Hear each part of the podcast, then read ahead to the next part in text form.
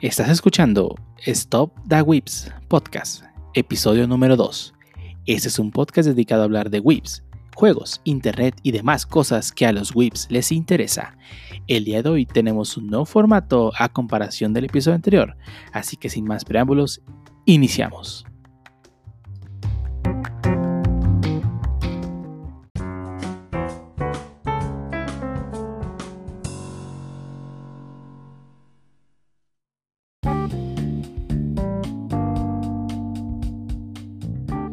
Bueno, aquí estamos empezando con este pequeño podcast que queremos hacer. Eh, se llama Stop the Whips. Está dedicado a hablar de cosas whip, juegos anime, interwhips y demás entretenimiento desechable. Y el día de hoy, por muy raro que parezca, encontramos juntos algunas personas, pero no en la misma sala, sino a través del maravilloso tecnológico mundo del internet. Y estoy, encontrando, estoy aquí con unos otros pseudohumanos que son inútiles a la sociedad y se pueden presentar, por favor. Al parecer todos se cayeron. Bueno, yo soy el Pancho. Whip Furro, mucho gusto. eh, pues aquí el Sotl en, to en, en todo audio, no sé. Me encanta cómo se presenta a todos. Eh, mi nombre, bueno, Medininja, programador aficionado y Oh, sí, me encanta tu presentación. Sí, sí también estuvo genial. Ah. A ver, José, ilústranos. Bueno, muchachos, este, mi nombre, mi pseudonombre en el bajo mundo de los whips, whip declarado, el Jarvis, básicamente tester por afición, disque y programador por excelencia. Programador, ¿qué programa es? Bueno, bueno. Bueno, era- Es, es, Era es pa- en públicos, ¿no? Definitivamente. Era para Bueno, otro bueno. mejor, prográmate bien la hora de grabar para no empezar tan tarde. Excelente. Discúlpenme. Y bueno, ah, Disque Gamer. Bueno, eso es todo por mí. Síganme en mis redes sociales, arroba el Jarvis. Anda la osa. ¿Dónde se roba el Jarvis o sí? No, falta Eh, cambiar. ahorita la crea. Ahorita la crea.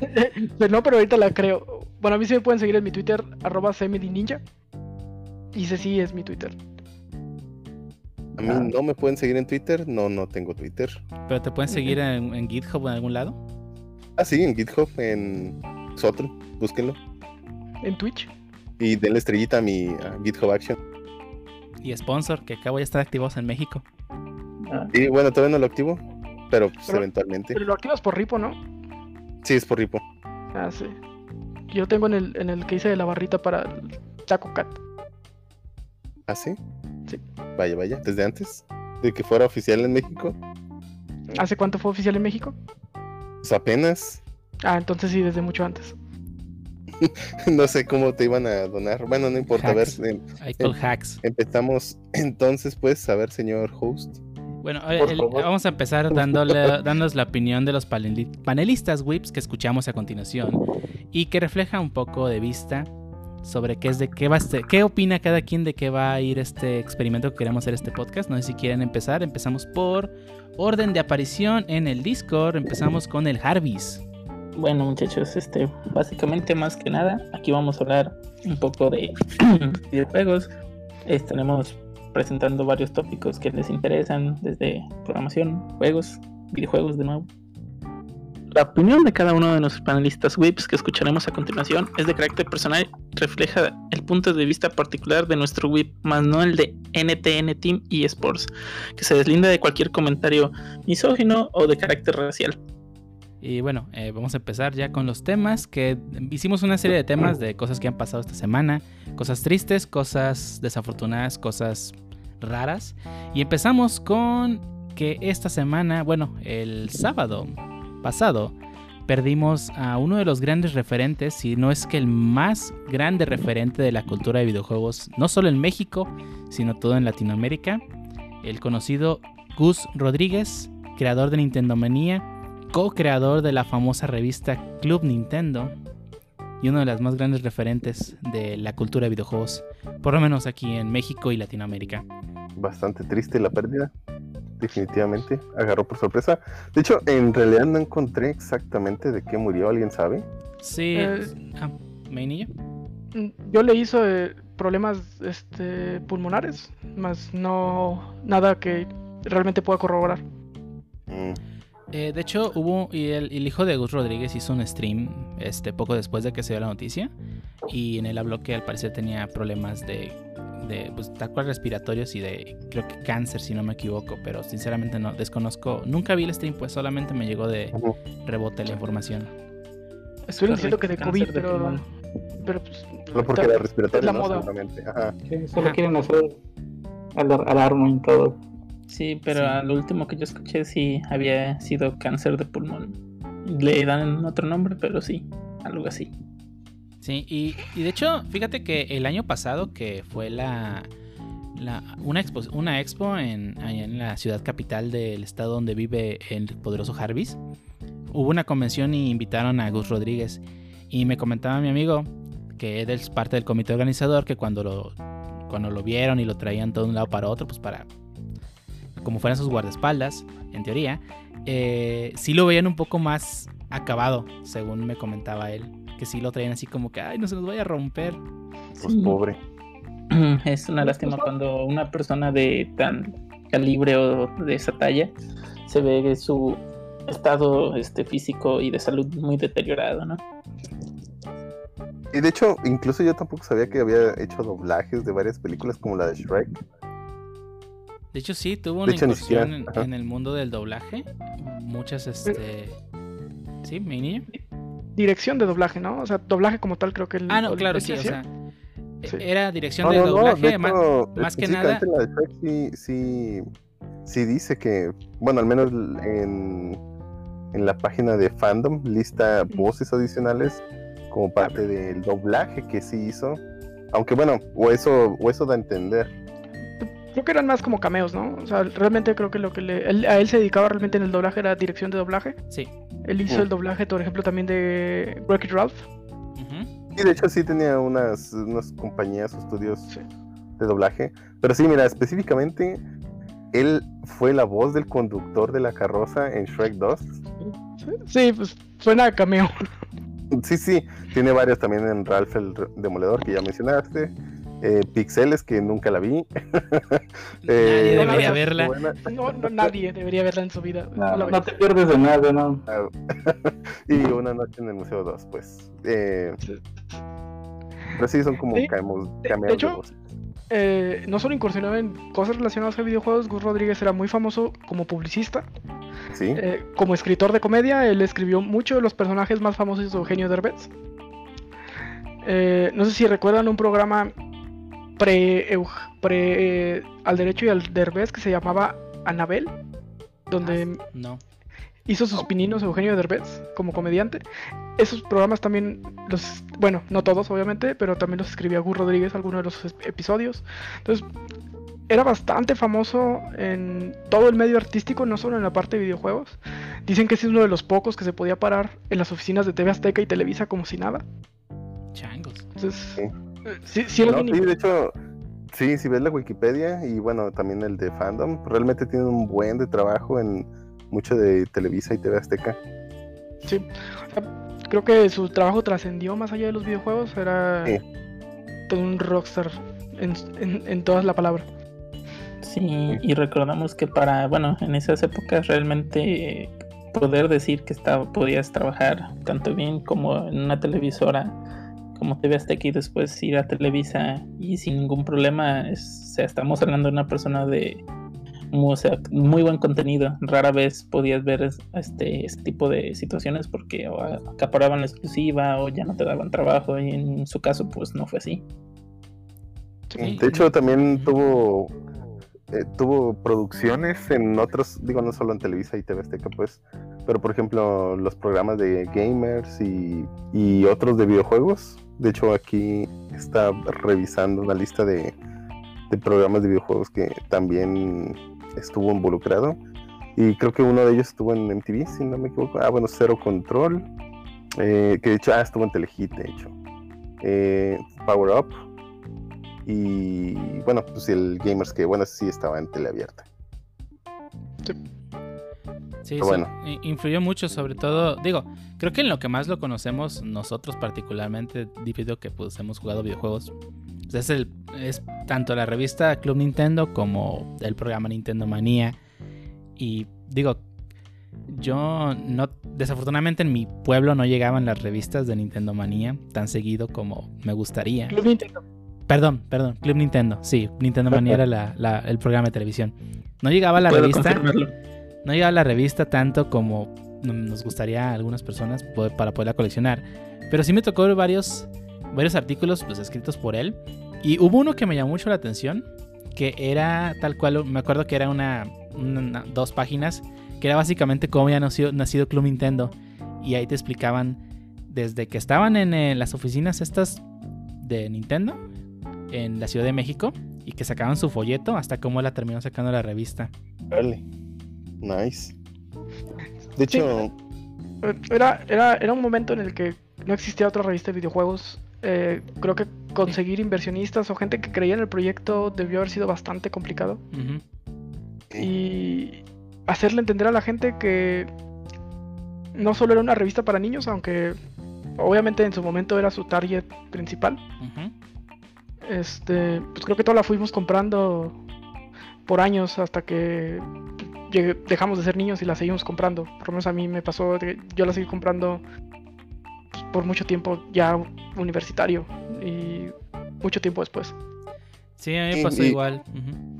Y bueno, en realidad pues tuvo que empujar mucho toda esta parte de la industria de pues, videojuegos aquí en México, o sea, no solo de la revista, sino también de la parte de, tel- de la televisión, o sea, realmente sí, sí era claro que el target era niños pues, pero, pero sí está interesante pues el cómo logró conseguir un trabajo, eh, bueno, un programa de televisión en donde pues prácticamente todo eso era básicamente mm, pues muy nuevo y no había absolutamente nada y lo logra hacer increíblemente bien en realidad. Que creo que es lo que destaca pues. Todo un logro lo que logró esta persona y pues hoy en día pues ya no está con nosotros y pues solo queda pues digo hay unos programas de Nintendo Manía por si quieren volver a ver lo que hacía. Digo se nota que es un producto completamente de su época 100% noventero a todo lo que da. Pero un excelente una excelente persona. No sé si alguien tuvo la fortuna de llegarlo a conocer alguna vez. No, No. llegó a ir a eventos eh, pero nunca fui a esos. Creo que en Guadalajara no estoy seguro si vino a la Concomic alguna vez. Estoy que seguro que sí. Yo desafortunadamente pues al evento que les digo que alguna que el año pasado fue a, en la tierra natal de donde es el Jarvis, pues yo no tuve la oportunidad de ir. Digo, sí quería ir, pero pues no, no se me presentó la oportunidad. Más bien no, no tuve tiempo de ir por cuestiones. Pero bueno, no sé si alguien quiere dar un comentario extra, algo más antes de pasar al siguiente tópico. Estamos en contacto. Estamos en contacto. lo mejor que podría haber di- dicho alguien para terminar esta sesión Ah, y bueno, ahora vamos a pasar a una pequeña sección que nuestro querido amigo Jarvis nos quiere relatar una anécdota que le pasó y, y una anécdota que no solo es graciosa, sino que además incluye un mensaje de, bueno, recomendación. No sé si José quieras empezar. Sí, claro que sí. ¿Cuántas veces no hemos escuchado la típica palabra de no hables con desconocidos? Pues sí, amigos, no hay que hablar con desconocidos.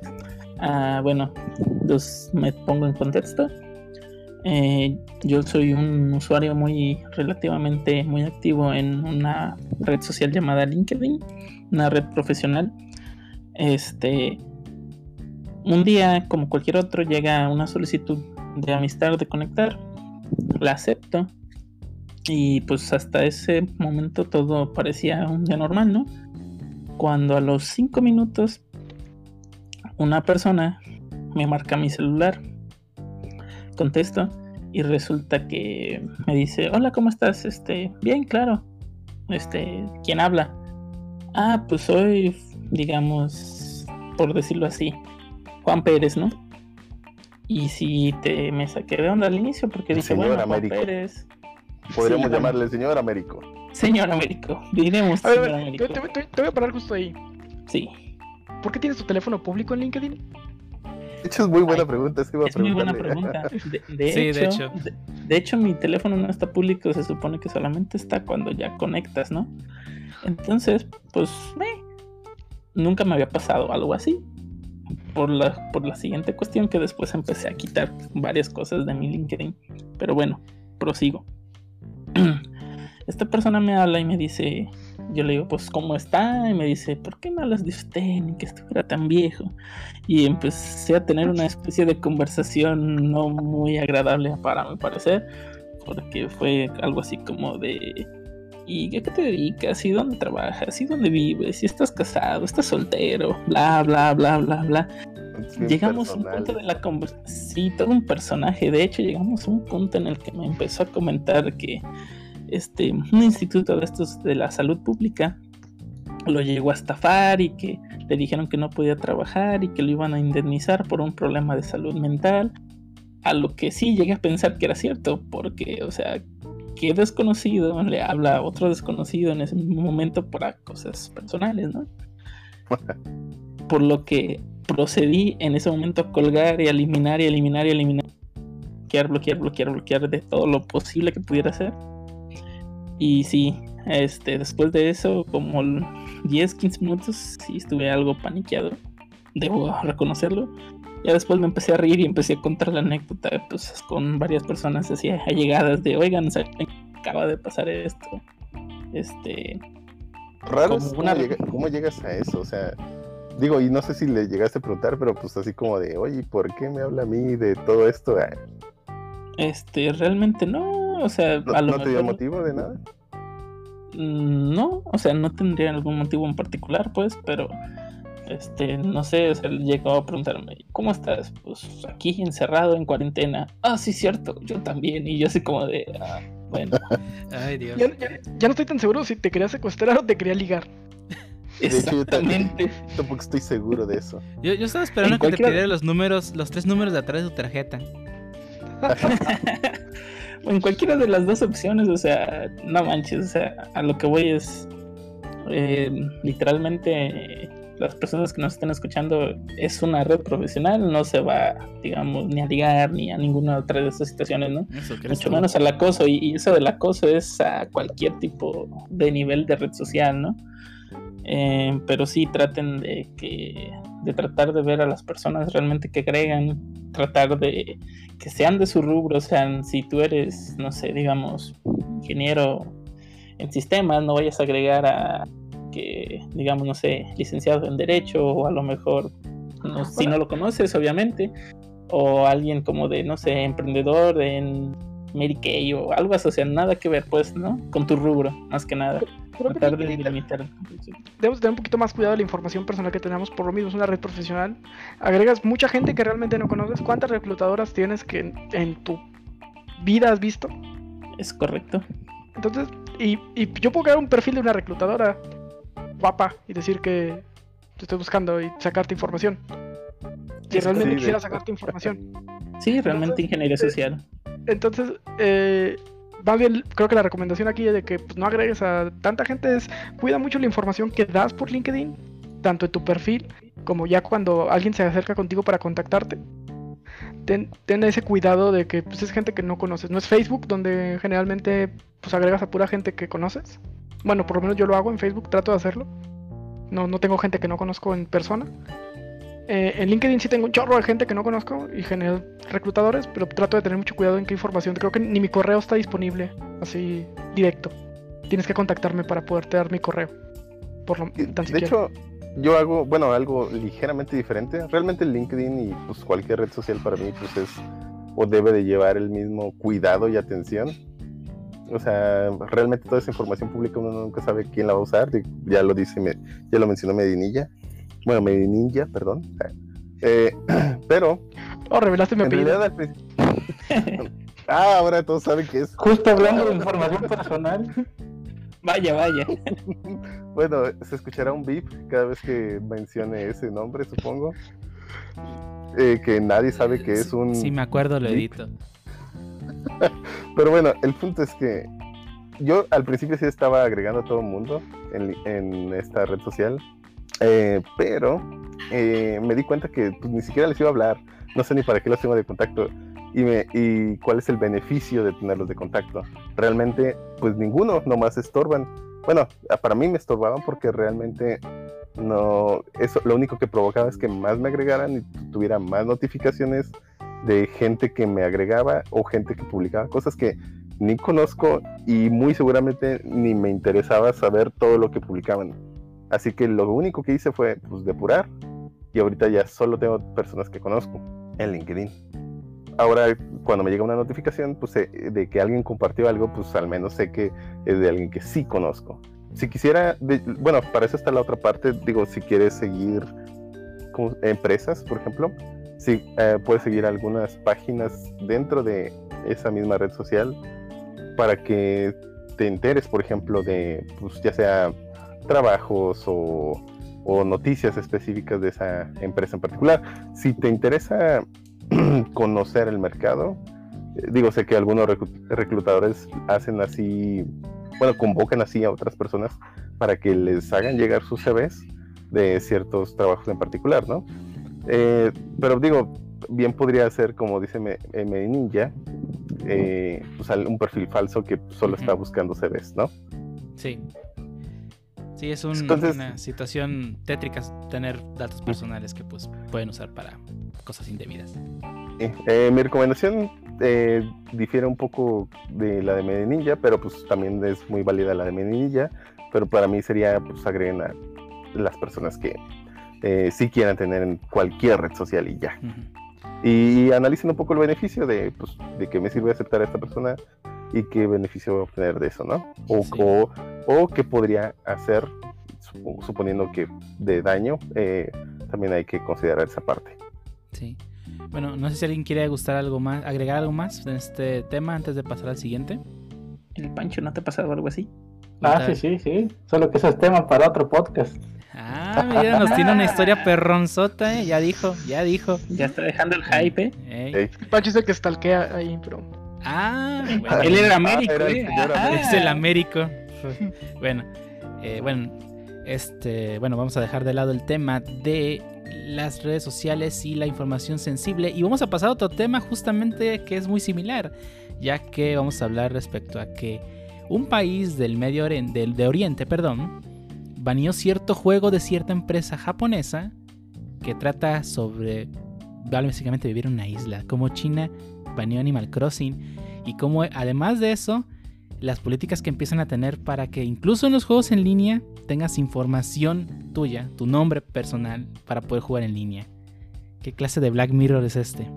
La, dictadura de, de Winnie Pooh y así es como nos banean el podcast para siempre. Adiós. Pues bueno, ya si nos quieren escuchar en China, creo que ya no van a poder. Sí. No. Eh, lo que sí está interesante es cómo evoluciona cada vez más a sus restricciones. Digo, primero habían empezado con su Great Firewall y, y luego empezaron con sus pruebas de su social crediting, medios extrañas que bueno, según estaba leyendo, ya en el entre este y el siguiente año ya se va a liberar para todo el mundo. Ahora sí, porque eran una especie de pruebas piloto. Eso de tus créditos de ciudadano.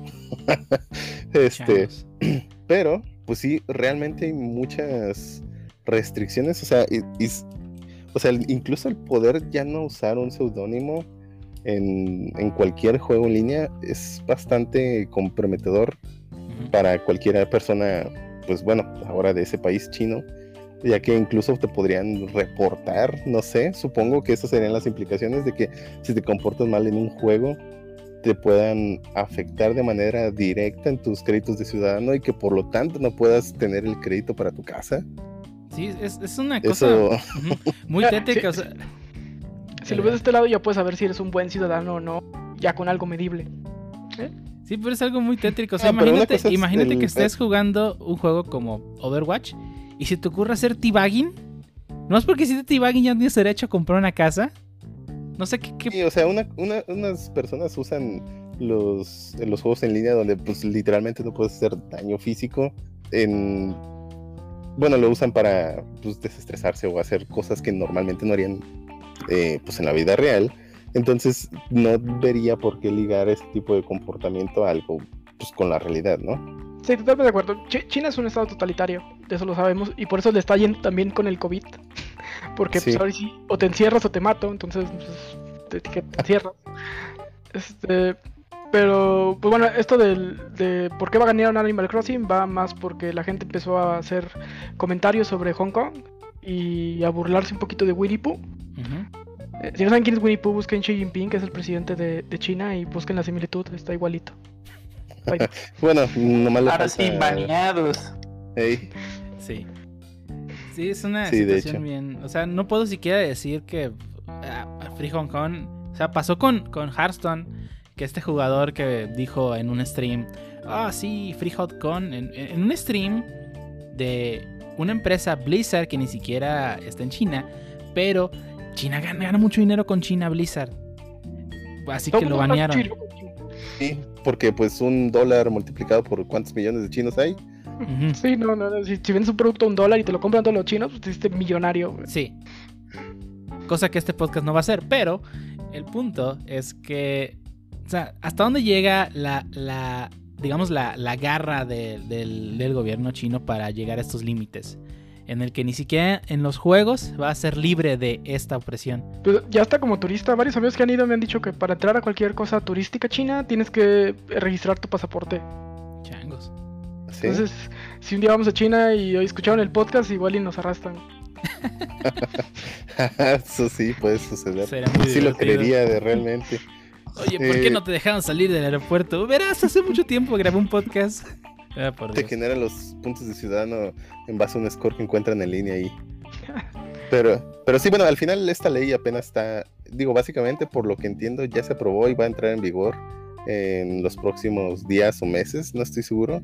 Aunque también digo, creo que está la otra parte de, bueno, esta es- esa ley en particular censura directamente el juego en línea eh, a los jugadores en línea, pero también eh, están las otras partes. Y digo, bueno, analizando un poquito más de lo de Animal Crossing, en realidad pues no era ilegal al principio hasta que pues, simple y sencillamente se dieron cuenta que pues permite la libre expresión y, y, pues ahora sí ya no lo puedes comprar y es ilegal.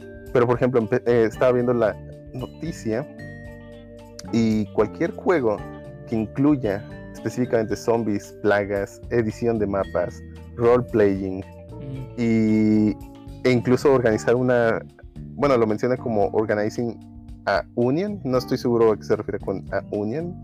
Pero Eh, cualquiera- todo eso, Es cu- cualquier cosa que te permite organizarte como una guild o cualquier ese tipo de cosas. ok, pues básicamente la noticia dice que todo eso en un, va- bueno, va, va, se está en revisión una nueva ley donde todo eso ahora va a ser ilegal en cualquier tipo de experiencia interactiva. Changos. O sea, imagínate, quiero organizar un grupo de Dungeons and Dragons donde queremos fingir que somos, vivimos en un país libre. Ni siquiera eso podría ser. No en China. Vaya. No. Y otra de las leyes también, aunque bueno, esta está interesante, digo, obviamente está extremista porque pues Winnie Pooh, pero, pero está interesante porque dice eh, poner toques de queda a- o- en juegos online para niños y gente muy joven. Sí, ya lo hacen en Corea, ¿no? En. Corea del Sur. Desconozco. Sí, en Corea del Sur este, ya hay una ley en la que cierta edad no pueden jugar después de las 9 de la noche, algo así. Ah, ok. Bueno, sí, básicamente Voy- es ese toque de queda. Y, y Voy a también, hacer por la- ejemplo, Voy a hacer la pregunta tonta del día. ¿Cómo demonios saben que no cumplen la edad? Ah, Bueno, desde el momento en el que ahora te piden nombre real y te van a, y muy seguramente ahora te van a pedir documentación para crearles una cuenta. Digo, al, menos en algunos, en algunas redes sociales, crearle una cuenta a un menor de edad es básicamente responsabilidad del padre y no del niño. Y el niño debe, y en caso de que el niño la cree, debe de pedir algún permiso al papá. Y el papá, y llega, se hace como una, una especie de autorización y es una cuenta especial.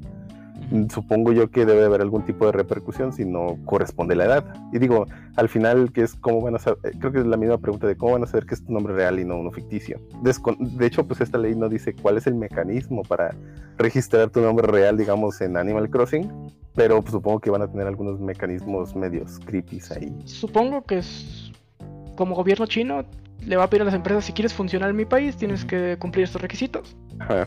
Y Sí. estas validaciones, o sea, les va a pedir su número de ciudadano o algo así, no sé. Sí, Sí, yo que- creo que sí, ajá. algo así va a aplicar. Ya de por sí hay muchas versiones de juegos populares. Tiene su versión específicamente para, para China, como por ejemplo Monster Hunter.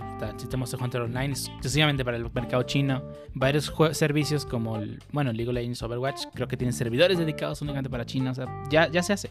Es algo muy común. Y bueno, no sé si alguien quiera agregar algo Sí. más respecto a, a, a Winnie Pooh y sus técnicas para evitar que juguemos videojuegos. Bueno, Lo único que sí se me hace interesante y que posiblemente sí sea buena idea empezarlo a aplicar en eh, fuera de China es la otra parte que era el máximo, la máxima cantidad de dinero que está permitida gastar en juegos o bueno, en comprar cosas dentro de los juegos.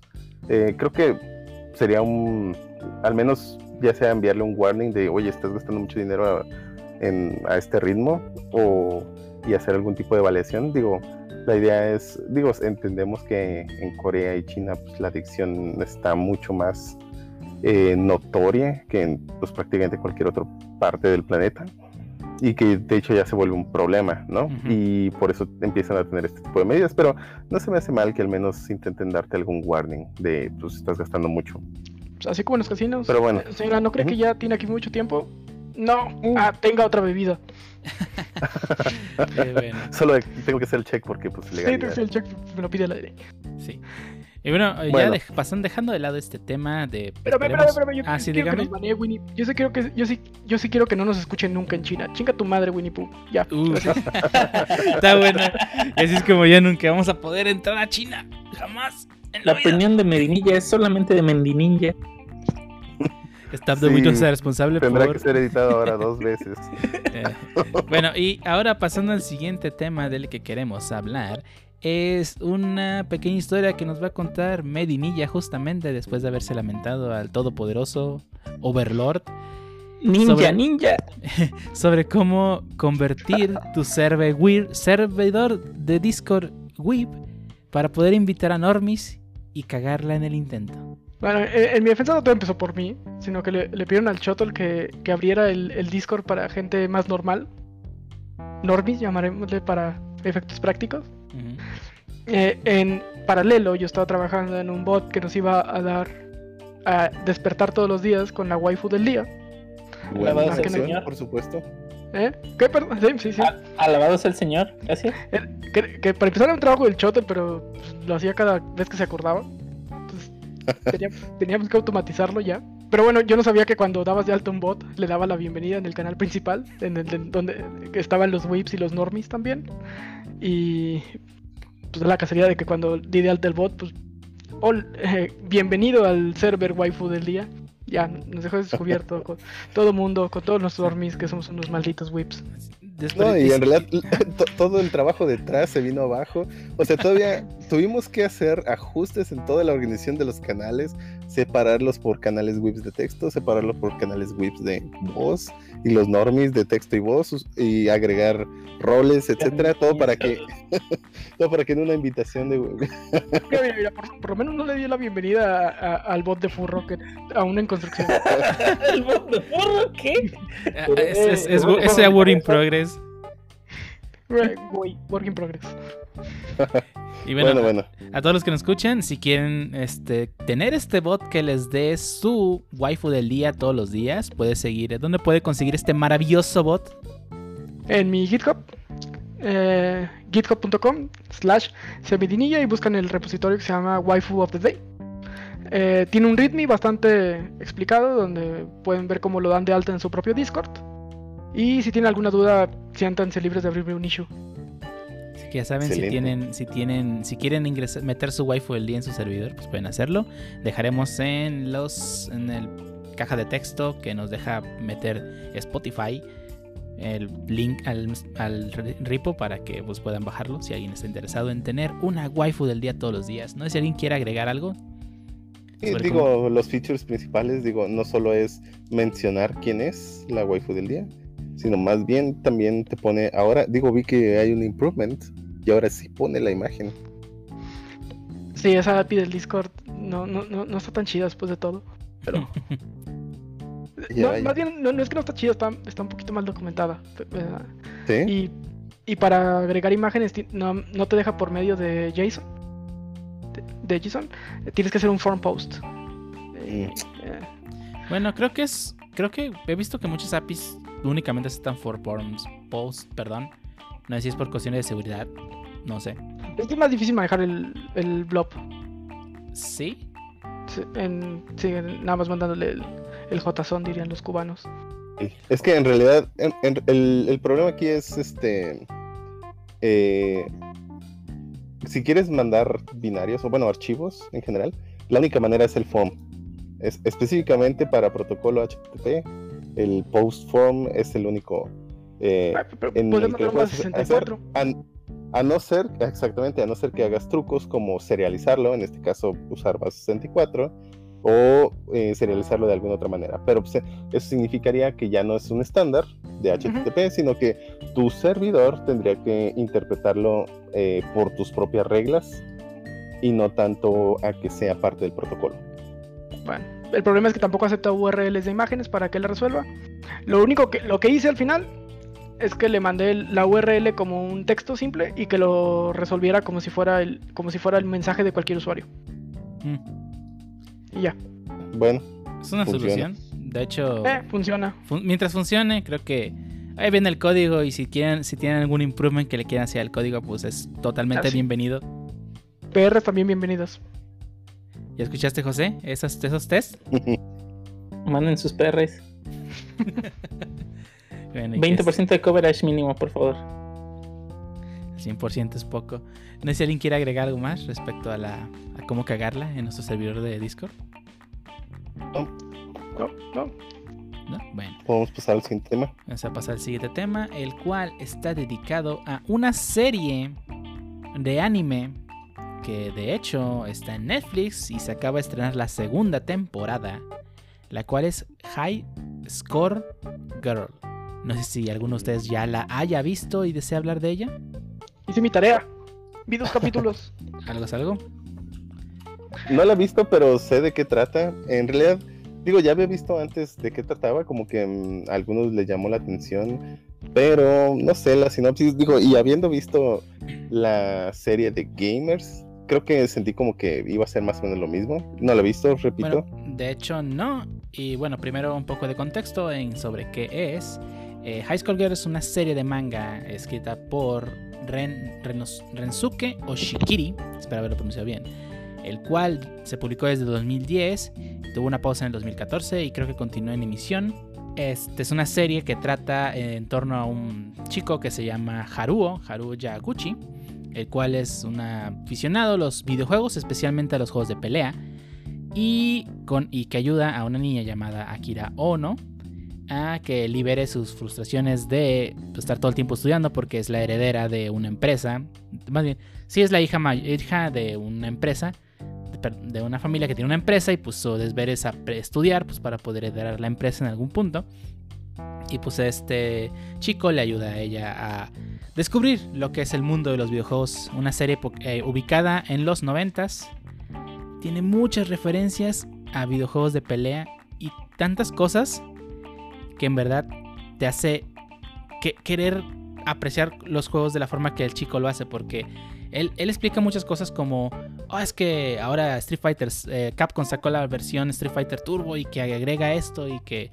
Y cosas reales, o sea, no es nomás mencionar el juego por mencionarlo, como lo hacía la serie de Gamers, que, no, que nomás saber qué salía, sino que esta tal cual sí da datos reales de cómo fue evolucionando el, el entorno de las arcadias en Japón con los videojuegos que iban sacando. Sí, de hecho, me hizo bien interesante. Sale una Arcadia de Street Fighter 1 en el segundo capítulo, si mal no recuerdo. Con los botones gigantes que tenía esta perrón. Sí, que, que tenías que presionar fuerte para que hiciera golpe fuerte y tenías que poquito Sí. para... Sí, sí, está, está muy bien hecha la serie. Yo nunca vi una arcade original de Street Fighter 1 en México. Yo tampoco. No. De hecho, creo que ni una de Street Fighter 2. Ay, Mucho bootleg. Aquí en Latinoamérica abundaba el bootleg de, de ma- de máquinas arcade. Por eso eh, Kino Fighters es rey en toda Latinoamérica, ya que era la las máquinas, las SNK eran más, fácil, más fáciles de piratear. Por eso hay tanta. Por eso ju- siempre jugamos Kino Fighters, ¿no? No puedes conocer a alguien que haya vivido en México y no haya ido por las tortillas ju- y jugaba una partida de Kino Fighters. Bueno, en mi rancho sí había una. Había un lugar donde se veía una máquina original de Killer Instinct. Changos. ¿Y decía Nintendo? Está perrona. De hecho, creo que en mi rancho también había una, nunca funcionaba. Clásico. Pero sí, High School Girl es una serie muy interesante. Sí, bueno, nomás me, creo que mi niña y yo somos los únicos que la viste. No sé si José, tú ya la viste. Negativo, no le no he tenido el privilegio de verla todavía. Pero daremos la tarea este fin de semana. Está en mi lista, tiene tiempo en mi lista, pero no me ha dado el tiempo de verla. Estás encerrado en tu casa, ¿qué más, te- qué más haces, Pancho? Está En mi igual. personal de Unity, del cual Ah. hablaremos en otro podcast. Ah, ya Eh, dijo, ya ese dijo. Que, ese que nunca se termina, ¿eh? ¿Con demo y todo? El demo está cerca. En Ah. unas dos o tres semanas tenga algo jugable. Ah, Ajá. vamos a tener Ah, la, ya la tanto. primicia. La primicia. Usted lo escuchó aquí primero. A usted lo escuché primero. Pero bueno, regresando a la serie, la serie sí me gustó, llevo dos capítulos, creo que lo suficiente como para seguirla, me engan- sí me enganchó. Eh, los datos de los videojuegos está chido, hablan de la TurboGrafx eh, 16, Sí. igual también está chido, y también los datos que dan están chidos. Pues creo que sí, sí la voy a seguir viendo. Eh, no me gustó el diseño de personajes un poco, es ese tipo de diseño de personajes que no me encanta, digo, pero creo que sí es un gusto muy muy personal. Sin embargo, pues creo que está bien. Y aparte está en Netflix, es mi lugar favorito para ver anime porque la app está tan bien hecha que la puedo ver en donde quiera, no como la de Crunchyroll que está horrible. Sí, la verdad es que es una serie. O sea, entiendo que el diseño no esté bueno. El CGI, pues, pues CGI, no puedes pedirle mucho. Y la historia sí es un. Sí es un poco simple. Pero la verdad es que las referencias a videojuegos y que está bien documentada está. Hace que sea entretenida de ver. Sí, la voy a ver ahora que ya no, ya no tengo Boku no Hero Academia que ver en los sábados. No sé, Shoto, si tú quieres, Ah, si te quedaron está- ganas de verla. Mm, tal vez, tal vez pueda darle una oportunidad. Digo, al final creo que ya no. Bueno, hace tiempo que ya no he visto series de ese género. Así que podría darle una oportunidad. Creo que hasta aquí la serie de High School Girl, ya que pues tenemos muy pocos que la hemos visto, pero yo en verdad la recomiendo. Es una serie muy, muy entretenida, muy bien documentada. Tiene unos facts muy, muy interesantes respecto a juegos de video. Y bueno, este, algo que quiera agregar algo más antes de pasar al siguiente tema. Vámonos, Vámonos. Fierro. Fierro. El siguiente tema es. Ya habl- hablamos un poco de Animal Crossing hace rato, pero tenemos otro tema de Animal Crossing. Y es el mercado negro. Bueno, no sé si decirlo mercado negro, ¿verdad? Pero es el. Toda la cantidad de, herramientas que están generando y de comunidades que están generando alrededor de Animal Crossing sobre cómo para intercambiar bienes. No solo con dinero de juego, sino con dinero real. Es El algo- mercado bursátil de, de Animal Crossing. el mercado bursátil de Animal Crossing. Vas, Pancho, tus 20 minutos de gloria. Pues yo no he hecho más que el trading de nabos, no más. Ese trading de nabos famoso que te dio 2 millones de vallas, vaya. A ver, Ah, cuéntanos un poquito de ese trading De hecho, fue- fueron tres o casi cuatro según trading de nabos. por vender mis nabos y 1.7 millones por dejar que gente vendiera nabos en mi isla. Fue de puras propinas. Y pero, a ver, ¿pu- ¿podrías explicar un poco cómo es que sucedió este dicho trading de nabos? Que digo, repito e insisto, creo que está súper simplificado. Sí, ¿Cómo de- es que sucede? ¿Cómo es que se da un trading de nabos realmente? O sea, no es que hayas invitado a- al Jarvis, por ejemplo, a tu isla. Sí, exactamente. Bueno, pues primero tienes que comprar nabos el domingo en tu isla, bastante ¿Es básico. necesario para hacer el trading de nabos? Pues de preferencia sí, o intentar comprárselos a alguien más, pero te- obviamente te va a dar precios inflados. Yo, yo compré lo que fueron creo que 3.000 nabos. Tenía tres filas de mi inventario llenas de nabos. Las guardé una semana y fui poniendo mi, el precio de mis nabos en el, ¿cómo se llama? El profeta de los precios. Y fui, eh, cuando puse el segundo precio del martes, me salió que el día de miércoles por la mañana había alta probabilidad de que los precios estuvieran por encima de los 210 vallas. Pues esperé, y el día miércoles me compraban los nabos a 573 nav- vallas cada pieza. Así, que pues vendí mis nabos, le dije a mis amigos que vinieran a vender nabos. Y uno de mis amigos me sugirió que, oye, y si te pones en turnipexchange.com, Está, entré, puse mi código Dodo y permití que la gente viniera a visitar mi isla para vender sus nabos, ya que pues hay gente que tiene montones de nabos también y al tener un buen precio de compra, pues la gente viene a mi isla, vende sus nabos, ellos consiguen dinero y me dan una propina que para ellos en ese momento es pequeña, que son 99 mil vallas, ya que ellos tienen millones, ¿eh? ellos tienen millones en la bolsa y toman una, bolsita y la, la echan en el suelo.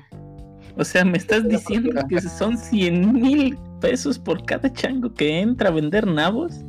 Eh, eso es, yo, yo no pedía nada en específico, dije dinero o decoración es lo que me quieres dar. La gente me dejaba a veces de 99 mil, a veces me dejaba 10 mil, a veces me dejaba 3 mil. Un sujeto me dejó eh, dos decoraciones, un, un tigre que mueve la cabeza y no recuerdo qué otra cosa, pero no, no siempre fue dinero. Uno me dejó naranjas y otro me dejó fragmentos de estrella. yo no, ah, no, estrella, nada más. Hasta yo, tengo naranjas con propina. Con eso se armó.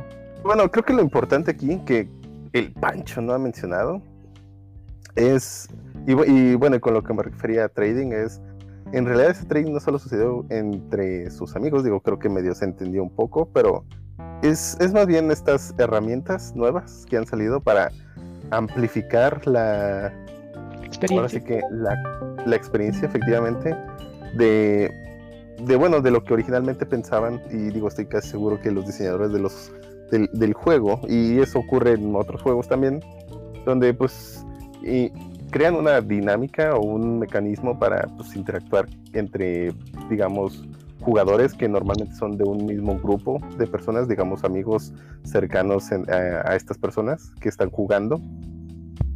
Pero entonces eh, existen herramientas alternativas que permiten ampliar esa interacción, que es lo que el Pancho aprovechó en este caso. Hay desde grupos de Facebook eh, donde tú dices, sabes que mi, mis nabos en la isla de Animal Crossing están a un precio exorbitante vengan todos a mi isla y dejen, en este caso lo que menciona es, eh, digo, hay una etiqueta en línea que básicamente es, si esta persona te está abriendo sus puertas a un desconocido, pues tú llevas un, digamos, un regalo, que para el Pancho pues fueron, ajá, un tributo, que para el Pancho fue pues mm, bolsitas de 90 mil vallas, eh, fragmentos de estrella, etcétera, etcétera, ¿no?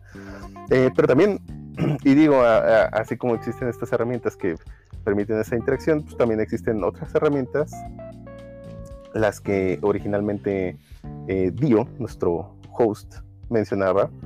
Sí, que son la, herramienta de Nuk, que es básicamente el Amazon para...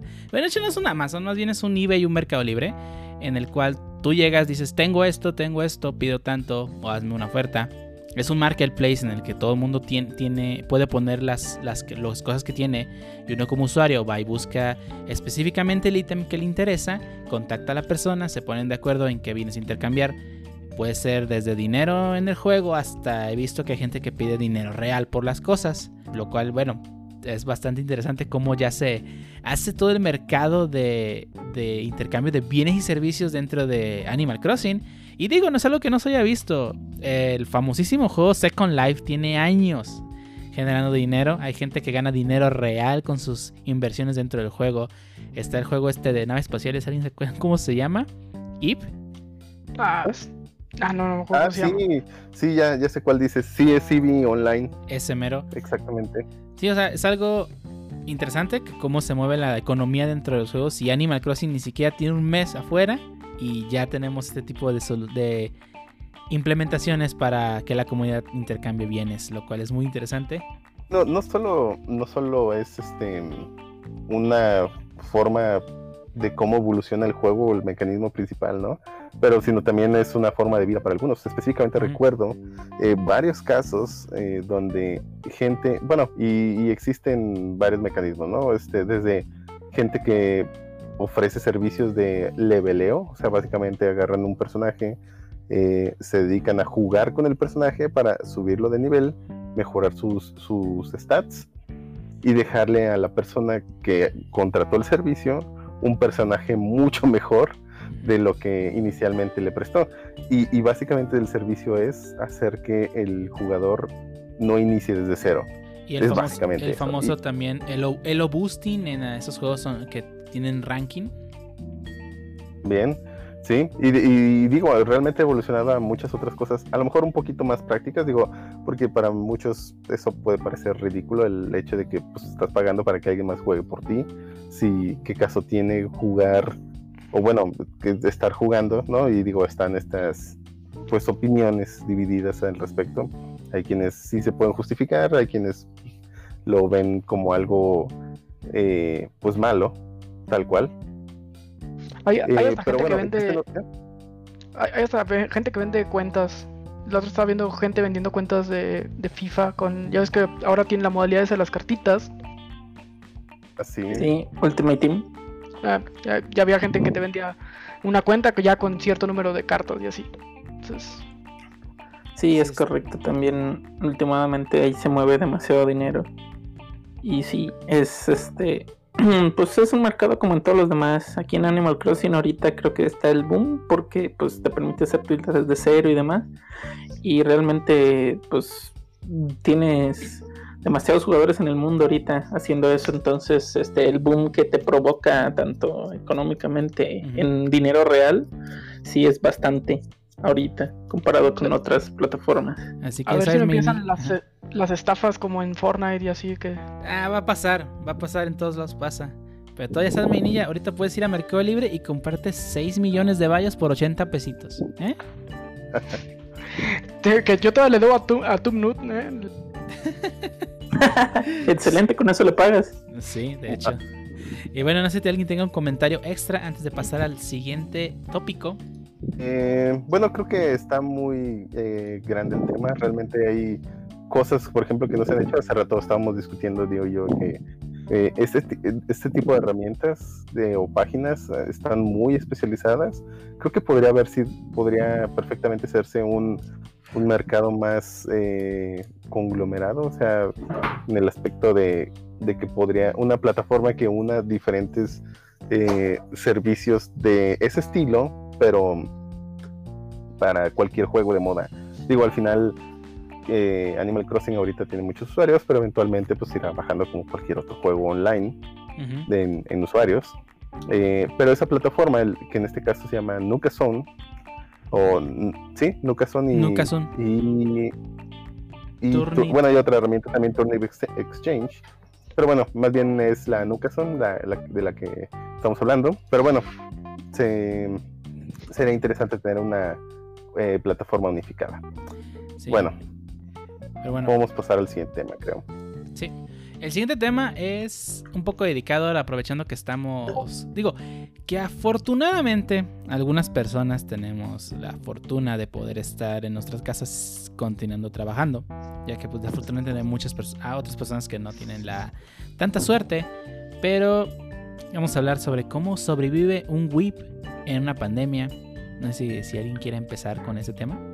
Yo voy a empezar. Y lo primero que quiero decir es: no romanticemos la pandemia. No. Está culero. Hay mucha gente que, como decías, está perdiendo su chamba. Nosotros tenemos la suerte de que podemos hacer la chamba en nuestra casa y nos siguen pagando igual como nos pagaban. Mucha gente que, aún de nuestra misma industria, que es una industria, siempre he dicho, muy privilegiada, eh, no tiene la misma suerte. Está, está viendo despidos por todos lados. eh, mucha gente está quedando sin chamba. Está Muchos negocios están cerrando. muchos negocios están cerrando. Sí. eh, bueno, la situación está, está, está culera. Pero, ya, si- quitando de eso, pues bueno, los que estamos aquí encerrados y podemos seguir encerrados, pues tenemos que hacer algo para no volvernos locos. La verdad sí está... Yo sé que como Wii estamos un poco más acostumbrados a estar encerrados. Sin embargo, no es lo mismo estar encerrado por gusto jugando videojuegos y no poder salir ni un ratito a la tienda por unos doritos. Creo que la No, bueno, es muy diferente. tampoco, tampoco es que no podamos salir al cine por unos doritos, pues. sí, pero ¿estás de acuerdo al que... menos no aún. o sea, hay gente que pues sí, sí tiene, digamos, mayor riesgo en, en esta situación Ah, bueno, y pues bueno, no se puede dar tanto el lujo de salir. De hecho, sí, discúlpeme, Niña, olvidaba Sí, que sí, sí, sí. es cierto. Eh, hay Bueno, además del riesgo también está la solvencia económica.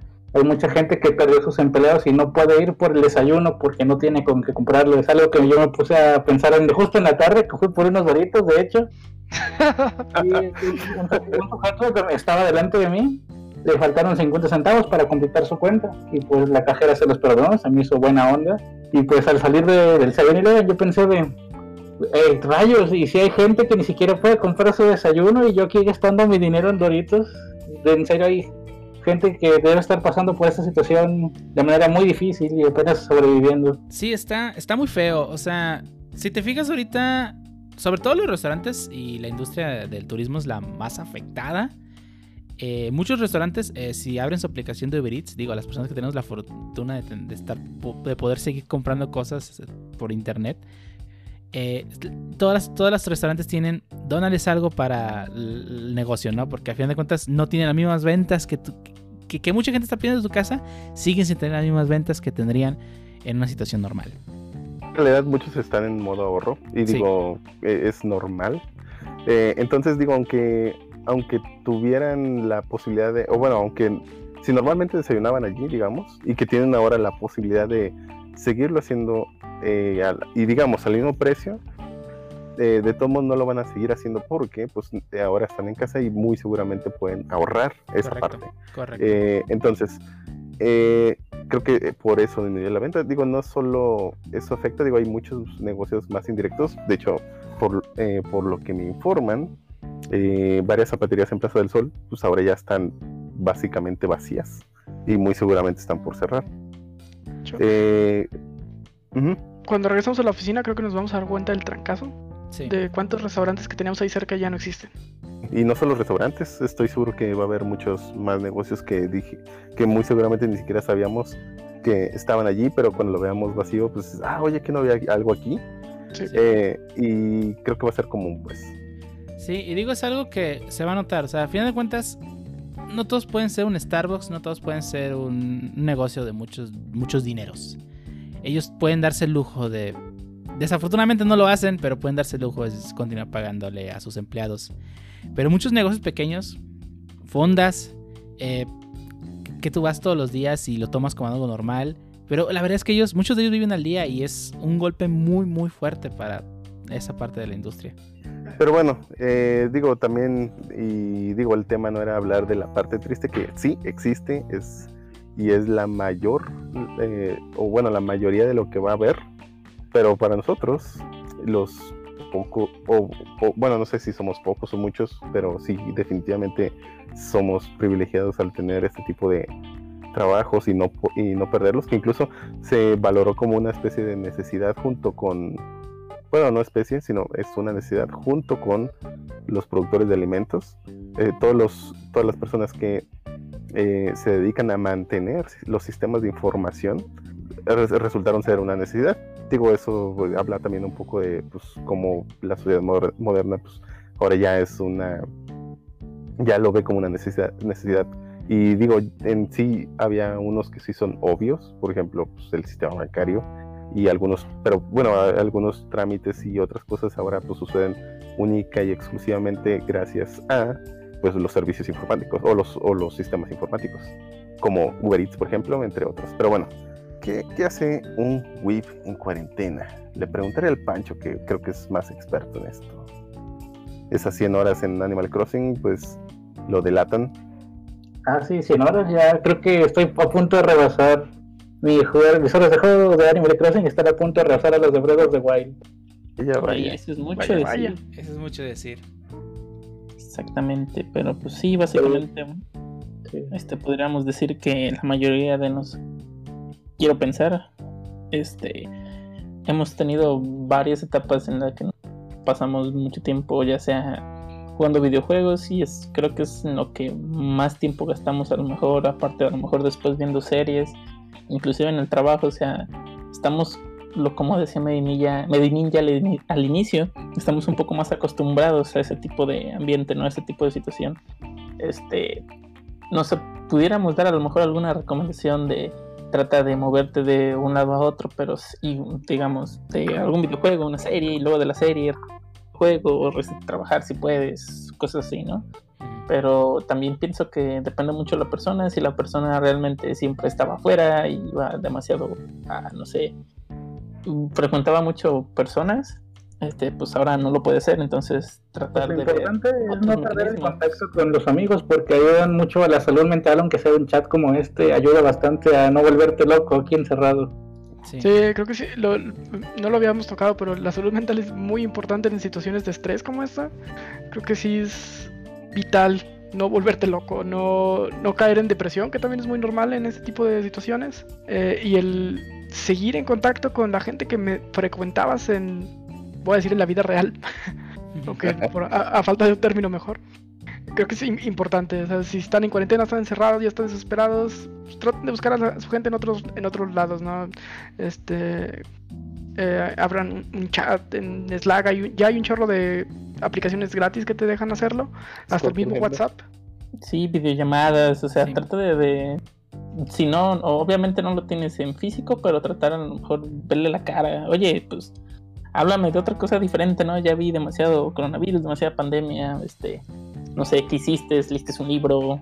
¿Dibujaste mandalas? Este, ¿Brincaste? ¿Estás aprendiendo a tocar un nuevo instrumento musical? Algo, ¿no? Sí. Sí, no, no, no se la pasen viendo el Twitter porque es bien deprimente. Los primeros días de la pandemia yo me la pasaba viendo Twitter y la verdad salía más devastado de lo que llegaba. Entonces, no, no abran Twitter tan seguido. Está, está bien culero Twitter ahorita. Sí, es horrible. Qué bueno que tenemos Facebook también, aparte de, de- de memes, también yo, sigo un par de páginas de noticias y pues son pues, todo es amarillismo de, ah, el coronavirus mató gente. Sí, Y seguir- ver cosas así siempre da- le da por abajo el ánimo.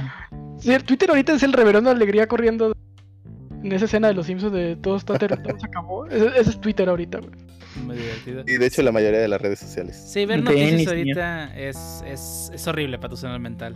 Creo que tener un grupo, tener Discord y ver que alguien está conectado en un canal y meterte con él nomás a cotorrear, creo que es, digo, ha ayudado bastante. Por lo menos yo lo veo así. De hecho, de hecho, es bien curioso, digo, sé que no nos queda mucho tiempo, pero en realidad sí, lo que mencionaba el Jarvis es muy cierto. Digo, incluso dentro del segmento de developers que somos conocidos como, eh, pues, whips que no salen, eh, hay, hay dentro eh, gente que pues sí como que le está empezando a pesar el hecho de no salir. Por ejemplo, existe cierta persona a la cual llamaremos solo el señor López, que realmente nunca jugaba con nosotros. Digo, yo juego muy seguido Rocket League.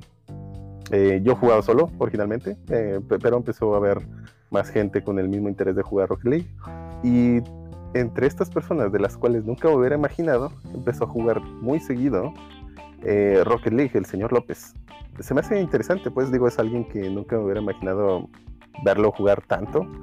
Creo que empiezo a sospechar que es simple y sencillamente el hecho, eh, como dice Meninja, pues tratar de buscar a, a con quién platicar, ¿no? O con quién no aislarte, básicamente. Sí, Creo que, creo que, creo está derivado.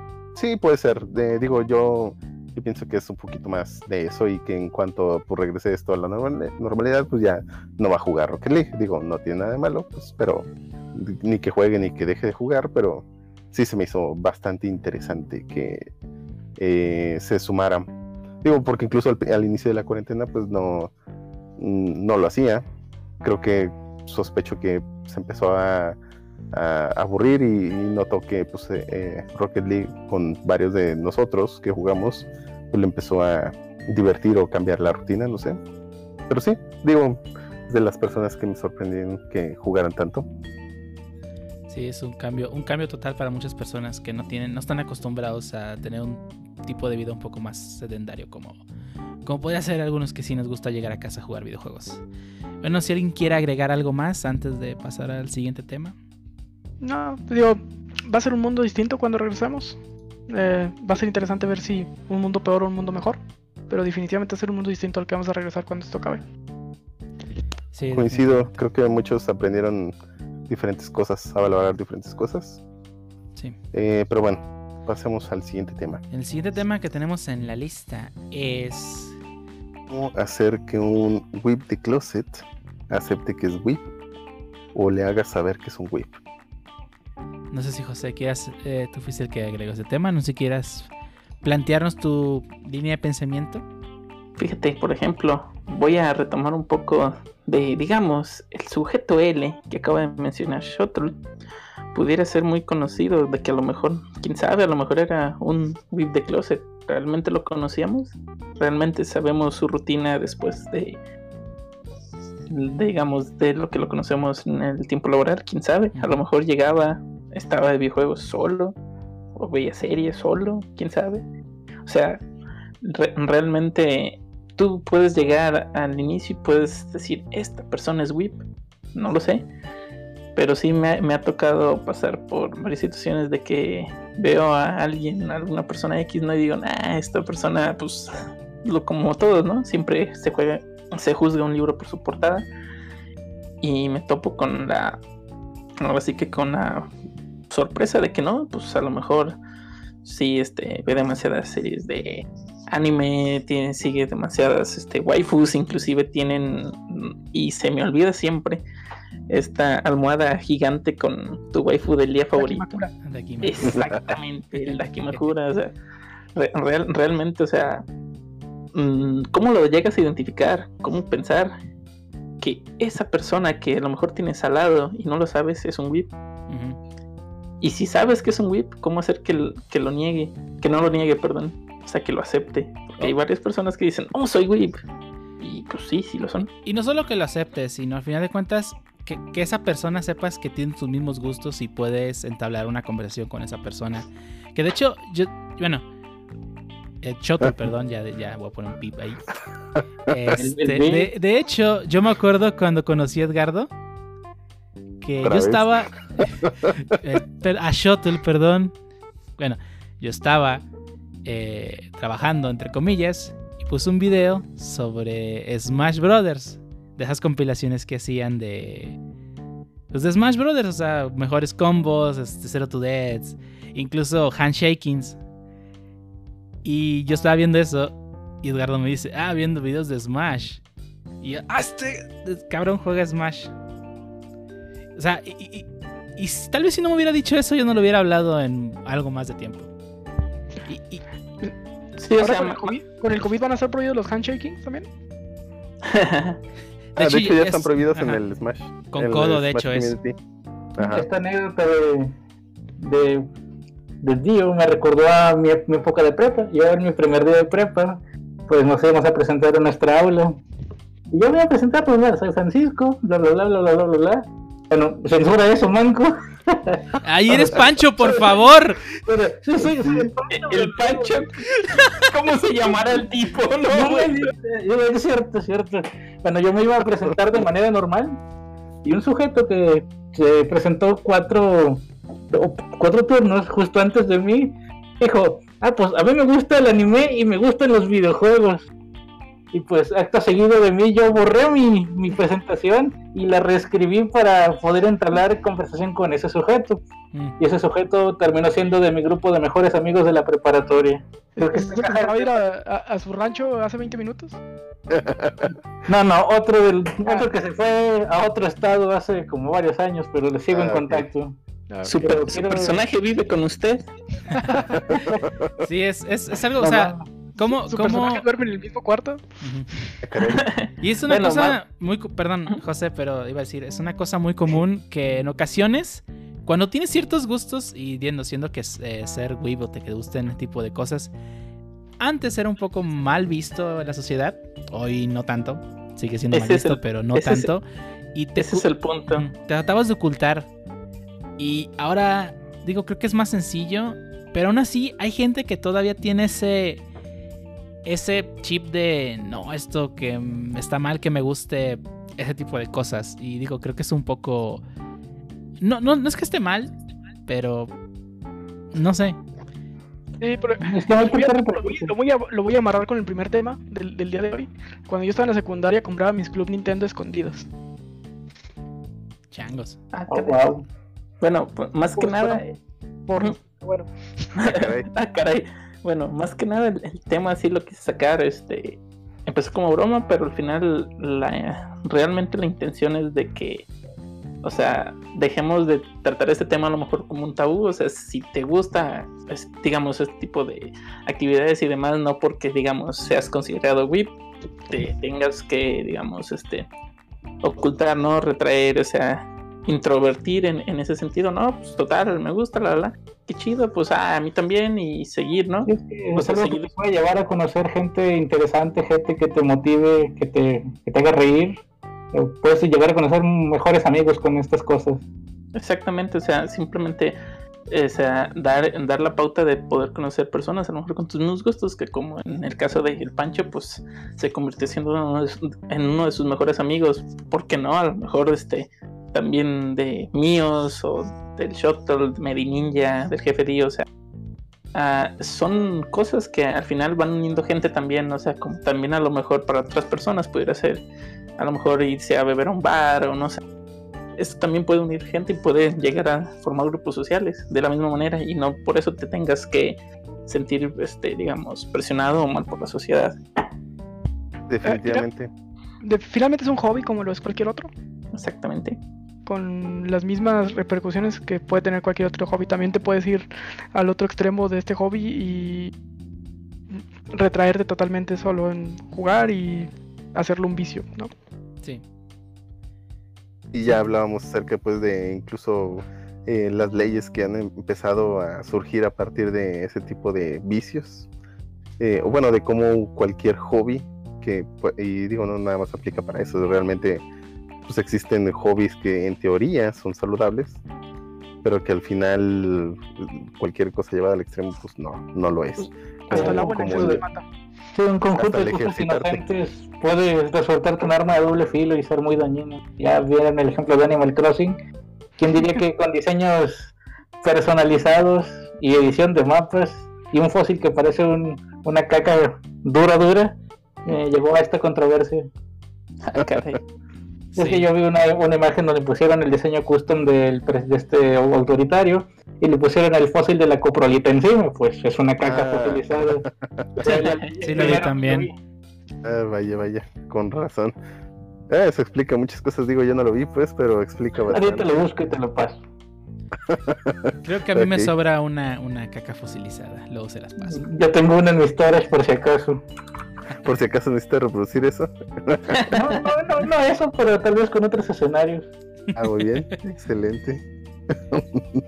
Sí, es, es- Ay, bueno, no. pero sí, en resumen, creo que este, que muchos, digo, puedes llegar a conocer más gente si no te cierras tanto en no, esto no es tan chido y pues sales de, ahora sí, como decía el tema, como escribió José, salís del closet. No sé si alguien quiere agregar algo más de este tema antes de pasar al siguiente. Nine. Nine. Vamos a avanzar. Vale, entonces vamos a pasar al siguiente tema, el cual es algo que digo, tomando el tema de los whips y que les gusta ver anime, hay animes que se están retrasando pues, debido a, o una vez más, a la pandemia del famoso virus que no podemos nombrar porque no desmonetizan el video. Súper F. El video, Este. avísame. Ah, sí. Nada, es, es, eh, es un. Si ves ahorita cualquier video de YouTube, básicamente empiezan. Cuando alguien va a mencionar el nombre del virus, dicen eso. Pero bueno, eh, retrasos en animaciones. Hasta hoy nos, nos llegó la noticia de que. Digo, estoy casi seguro que no llevan nada, pero se retrasó Evangelion 3 más 1. Sí, de hecho, Sí. Lleva esos 10 minutos. Siguen siendo 10 minutos. Nada nuevo. Yo sigo, yo sigo creyendo que eso es tu- ahí se fue todo el presupuesto y ya no sabe qué hacer el compa. Se Evangelio retrasó. No, impor- no importa cuando leas esto o cuando escuches este podcast. Sí. como el presupuesto necesita más tiempo para conseguir dinero y ahora sí hacer las, la película. Sí. Esa va a ser su excusa para poder sacar la película. Y desafortunadamente también la temporada de Orega Iru. O, No. no- nos- ¿Me puedes decir el nombre completo, José? Digo, Yar. No. Ah, caray. Por favor. Yahari Oreno Lobukama wa Machigaiteru. Exactamente. Yahari Ore. No Shimaishun. Lo. Com. Comewa. No me sale todo. Machigaiteru. Exactamente. Sí, la tercera temporada fue retrasada. Así como. Digo, creo que este no lo. No lo no está confirmado si hablas de Recero. Sí, no está confirmado, pero yo De hecho, ni, ni siquiera hay rumores de eso. No, Eh, sí, sí hay rumores, ah, sí no. hay rumores de que... Bueno, sí hay rumores de todo, pues, pero Ah, También el de Evangelion sí empezó rumores. como un rumor, rumor. lo- lo- yo creo que como, no me acuerdo que si el Evangelion lunes... todos sabíamos antes. Ah, bueno, O sea, sí, de- de Evangelion, Evang- sí. o sea, todo el mundo sabía que eso no iba a pasar de todos modos. Pero específicamente en el caso de Re Zero, sí lo veo, digo, sí lo veo todavía distante, sobre todo porque el- las empresas que lo van a transmitir todavía siguen publicitando que ya casi sale sale la segunda temporada. Bueno, la nueva temporada. Sí, pero. Las que, las que sí van a mover, creo que es la nueva de Fate, ¿no? Babilonia. Eh, y no Railgun T. Pues, Sí, la nueva de, Ra- de la nueva Ah, de sí. Index. Ujú. Esas creo que sí ya están confirmadas, ¿no? Sí. De Railgun creo que no, ¿No? La de Fate creo pero que sí ya. se rumorea. Y otra que también se rumorea, aunque creo que eso ya es más ya es más confirmación por lo que ha pasado, es el anime de One Piece, el cual Ah, sí. ya los actores de voz, específicamente la actriz de doblaje de Luffy, el protagonista, pues está en su casa y puso, pues aquí no puedo ir a grabar. Y de hecho, o sea, no lo han anunciado, pero estoy casi seguro que ya no va a haber One Piece en un tiempo. poder grabar, pues Sí. no, no va a poder estar a tiempo el episodio y por lo tanto pues debería haber al menos un retraso. Si ese retraso, eh, o bueno, si eso es eh, lo suficientemente recurrente, ese retraso pues podría ser en una cancelación de la fecha que ya tenían completamente y pues moverlo un tiempo, pues, o sea, básicamente detener todas las actividades y pues moverlo a meses después. Esas serían, digamos, las repercusiones de eso. Sí, y de hecho creo que va a pasar con... Va a empezar a pasar con más animes. Escuché Es rumores de Attack on Titan, pero tampoco tengo nada. Había escuchado ya también rumores de SAO, ahora con Alicization. Se supone que regresaba el 25 de abril, pero al parecer también hay rumores de que no regresa hasta julio, probablemente. Bueno, en realidad digo, también hay que entender que pues, hay rumores de básicamente todo se va a detener. Eh, digo, y es normal pensar eso. Pero digo, también creo que hay mucha... eh, hay tantos rumores de, de eso que pues no sabemos con exactitud si deberíamos de tomarlos en serio. Sinceramente creo que ya dado que es tan común, no digo obviamente no lo descarto porque pues es totalmente realista. Sin embargo, pues tampoco lo estoy tomando en serio porque pues, pues de todos modos no pasa nada hasta que empiece a haber confirmación. Sí, Sí. o sea, básicamente hasta que una fuente oficial te diga, ¿sabes qué? Sí, lo voy a retrasar, ok, va, se retrasa y si no, seguir pensando que va a salir, pues, como se tenía planeado, ¿no? Sí, y Exactamente. viendo también del lado de la Eh, industria. ¿Cómo y funciona? digo, creo que lo mismo aplica también a otras cosas. Digo, sé que el tema era eh, principalmente series, eh, pero también aplica para videojuegos. Digo, ya lleva el pobre Pancho más de dos meses en un eh, en una sequía de Nintendo Directs, ejemplo. Le dieron un Direct Mini.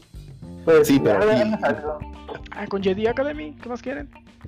Ey, Hablando de esto, de este tema del retraso de videojuegos, también lo que es Cero, la organización que da el rating para los videojuegos en Japón está ahorita suspendida, por lo tanto no van a dar rating en videojuegos en Japón y no van a salir juegos. Mm, ¿Qué? Creo que la, la ESRB sigue operando desde casa, casi no se ha detenido. Pero juegos que no han sido, que no les han dado rating, no es, es poco probable que les den rating en este mes o el que sigue. Y eso habla bastante de todo lo de Nintendo. Digo, al final sabemos que Nintendo le da mucho más privilegio a todo lo japonés. Y si no pueden sacarlo primero en su país, obviamente no van a hacer nada para sacarlo acá. Lo bueno Sí. es que juegos como Xenoblade Chronicles creo que ya recibieron su rating y solo esperemos no Mm. se retrasen mucho la producción de los cartuchos porque si me lo quiero comprar. sino que lo saquen digital. De todos modos lo va a pensar. Pensaba comprar Sí, digital. Ah, bueno, sí. Como Pero sí, es. Sí, creo que depende mucho de la industria. Este, los videojuegos. Creo que al igual que el des- bueno, en general el desarrollo de software, creo que se puede trabajar desde casa. Pero específicamente de las animaciones, los actores de doblaje, por lo menos en Japón, están todos metidos en, la misma habitación grabando. Lo cual, a diferencia de acá en, esta parte de, América, eh, que pueden incluso grabar las líneas por separado, en Japón se hace en conjunto. Lo cual pues hace que sea un riesgo para todos los actores estar presentes en una conglomeración de personas. Bueno, al final, eh, y digo, regresando a la del mini direct, creo que, digo, ese de mini en realidad fue uno muy completo. Creo que, pues sí, están guardando Estuvo muchísimas cosas. completo, solo que no me agradó que fuera Shadow Drop. Me hipeo más cuando estoy esperando en la cuenta regresiva ah, faltan tres segundos. Sí, se Así pasaron de es. lanza. Sin, sin duda alguna. Sí, digo, nadie lo esperaba definitivamente.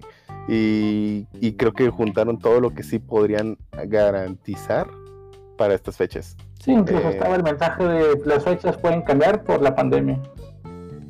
Sí, digo, a a pesar de eso, pues sí, un, digo, se pueden presentar cosas en transporte que pues uno nunca sabe, ¿no? Sí. Bueno, este, no sé si quiere alguien agregar algo más respecto tanto videojuegos como anime de retrasos que conozcan. ¿Algún comentario más? Nada de retrasos. Pues van a pasar retrasos, queramos o no. Mis entregables cuentan. También todos los entregables van para atrás. Sí, Va para atrás ese PR. va para atrás CPR por la pandemia. No, bueno, este. Y ya para cerrar, estos son todos los temas que tenemos. Este. De hecho, llegamos a casi la hora y media de grabación. Eh, bueno, vaya. va a tocar Vaya, editar. vaya. Digo, este, este. Sobre todo esos nombres. Sí, esos nombres. No, creo que los nombres no los voy a editar. no te olvide guardar el archivo. No lo vas a Ah, borrar. también. Ah, sí, sí, poner- no, sí, sí, sí, lo voy a guardar. No, espero. Ahí no, sí, lo voy a guardar. Eso ponerle un ni en cada nombre.